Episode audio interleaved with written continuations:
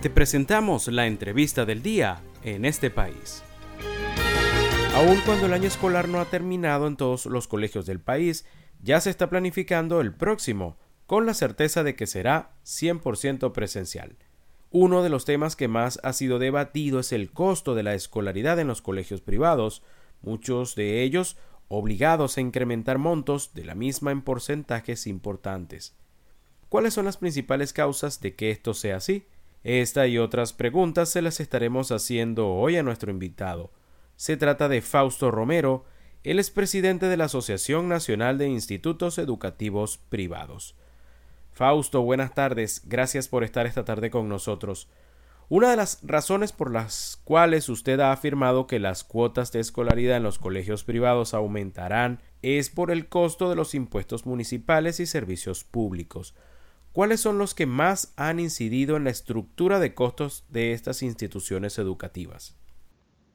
Dentro de la estructura de costos de todas las instituciones educativas se divide dos porciones. Una porción que es todo lo que tiene que ver con incidencia laboral, sueldos, seguro social, prestaciones sociales, vacaciones, todo, bonos, salario, y el otro 30-35% que corresponde a gastos operativos. Esos gastos operativos desde hace más de cinco años no tenía mayor incidencia. ¿Qué está sucediendo ahora? Que desde enero eh, los consejos municipales, los ayuntamientos, ajustaron sus tasas municipales y lo llevaron, por ejemplo, el aseo urbano. El aseo urbano es el que más ha impactado con esto, donde anteriormente pagábamos 10, 15, 20 dólares mensual y ahorita estamos pagando 500 dólares y hasta 2 mil dólares dependiendo del municipio.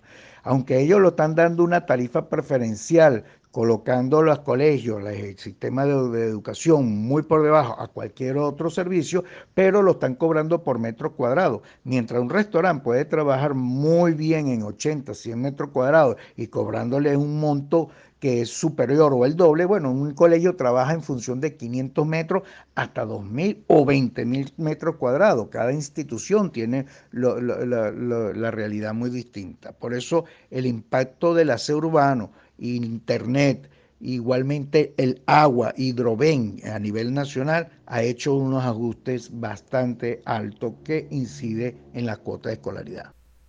Aunque la educación en Venezuela venía con serias carencias, la pandemia significó un antes y un después. ¿En qué condiciones se encontraron los colegios privados luego del regreso a clases presenciales?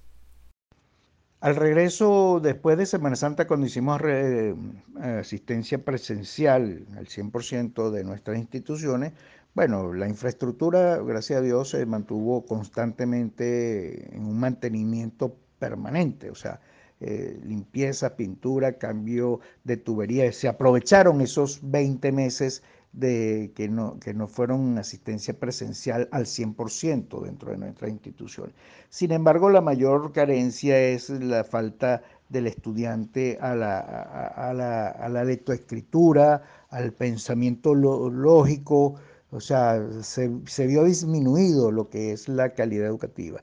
Se ha hecho un gran esfuerzo desde abril hasta, hasta ahora, hasta el culminarlo, para nivelarlos, llevarlos a lo que es el término de lo que, quisiéramos nosotros eh, haber tenido durante este año. Sin embargo, fue mucho, fueron 20 meses, fue un año completo del 2020, 2021 parte del año 2019-2020 y bueno, igualmente el 21-22 que también se vieron afectados sin presencialidad permanente, aunque nosotros durante todos esos 20 meses hicimos todo lo posible para que los, estudiantes asistiesen una o dos veces a la semana, si sea una o dos horas, bueno, se, no era lo mismo lo cotidiano que tener sus clases presenciales.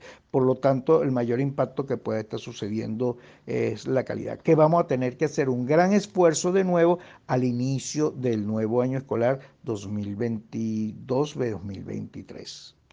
Estamos conversando con Fausto Romero, presidente de la Asociación Nacional de Institutos Educativos Privados.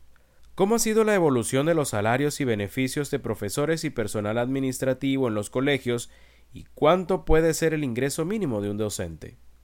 En el sistema educativo de Venezuela eh, es uno solo y nosotros siempre hemos considerado durante años que debería haber una igualdad de sueldo de una u otra manera. En años anteriores, 10 años atrás, bueno, en, la educación pública se pagaban unos sueldos eh, verdaderamente atractivos que muchas veces nosotros para llegar a esos montos era bastante difícil, ¿no? Por todos los beneficios. Sin embargo, desde hace más de cinco años en, la educación privada estamos pagando unos sueldos muy acordes a la realidad.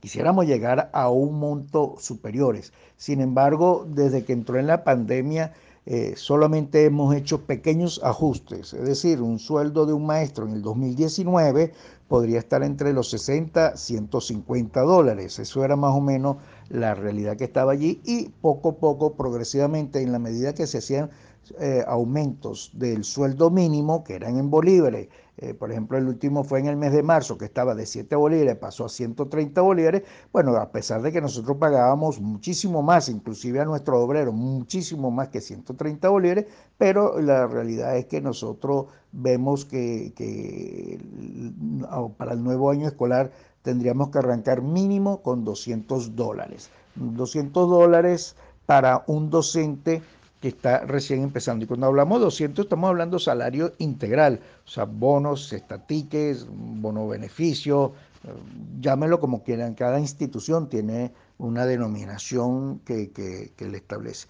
Por lo tanto, hay colegios que para el nuevo año escolar estamos planteándonos mínimo 200 dólares y hay colegios que han manifestado 500, 700, 800 dólares de, de salario integral para los maestros en el sector de la educación privada. Para finalizar, Fausto, hay denuncias de colegios que están aumentando sus cuotas de escolaridad hasta en más de un 200%. Como asociación, ¿han recibido estas denuncias y cuál será la metodología para medir el porcentaje que debe incrementar dependiendo de cada colegio? Aquellos colegios que han hecho sus ajustes para el nuevo año escolar han cumplido con los procedimientos regulatorios que nos establece el Ministerio de Educación, mm, ente rector que es el único órgano que, que, regula todo lo que tiene que ver en matrícula, es decir, número de estudiantes, como igualmente las cuotas de escolaridad, la cuota parte que pagan los padres por la educación de sus hijos. Entonces, e, e, este impacto yo creo que va a estar entre un orden de un 40% a un 80% y que nosotros estamos, eh, sabemos muy bien que eso influye para, para los padres representantes a lo largo del año escolar.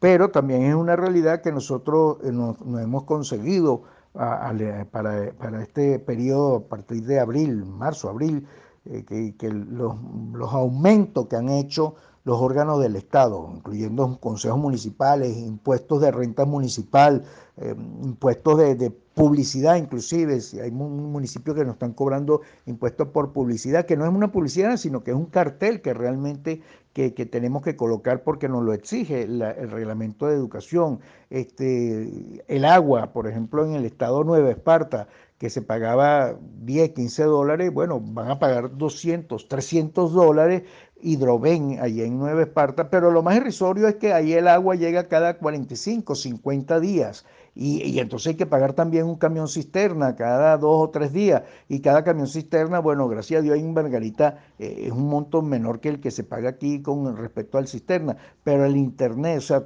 o sea la calidad educativa, es el servicio que nosotros brindamos para que podamos tener satisfactoriamente eh, a todos los estudiantes con un nivel de resultado como se requiere para el país.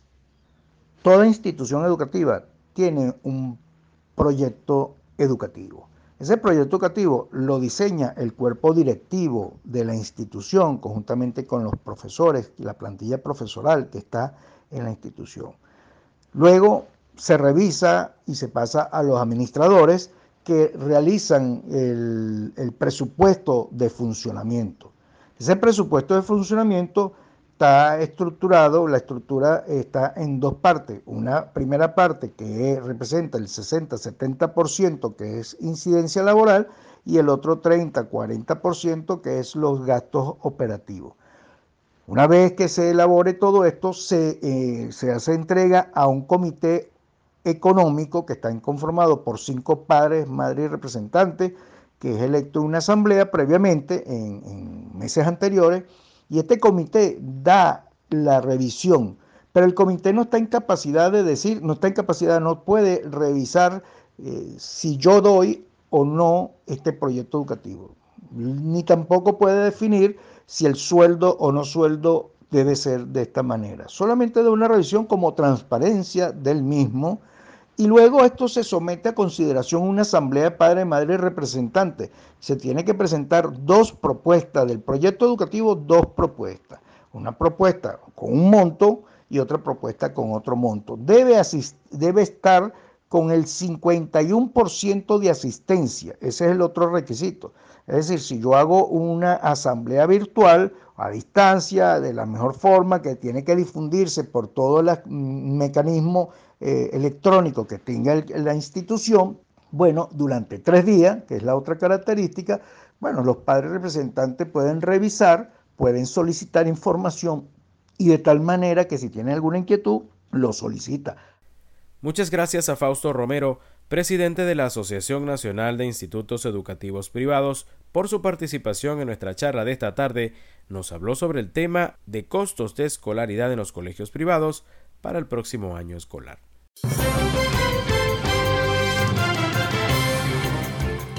Esto fue la entrevista del día en este país.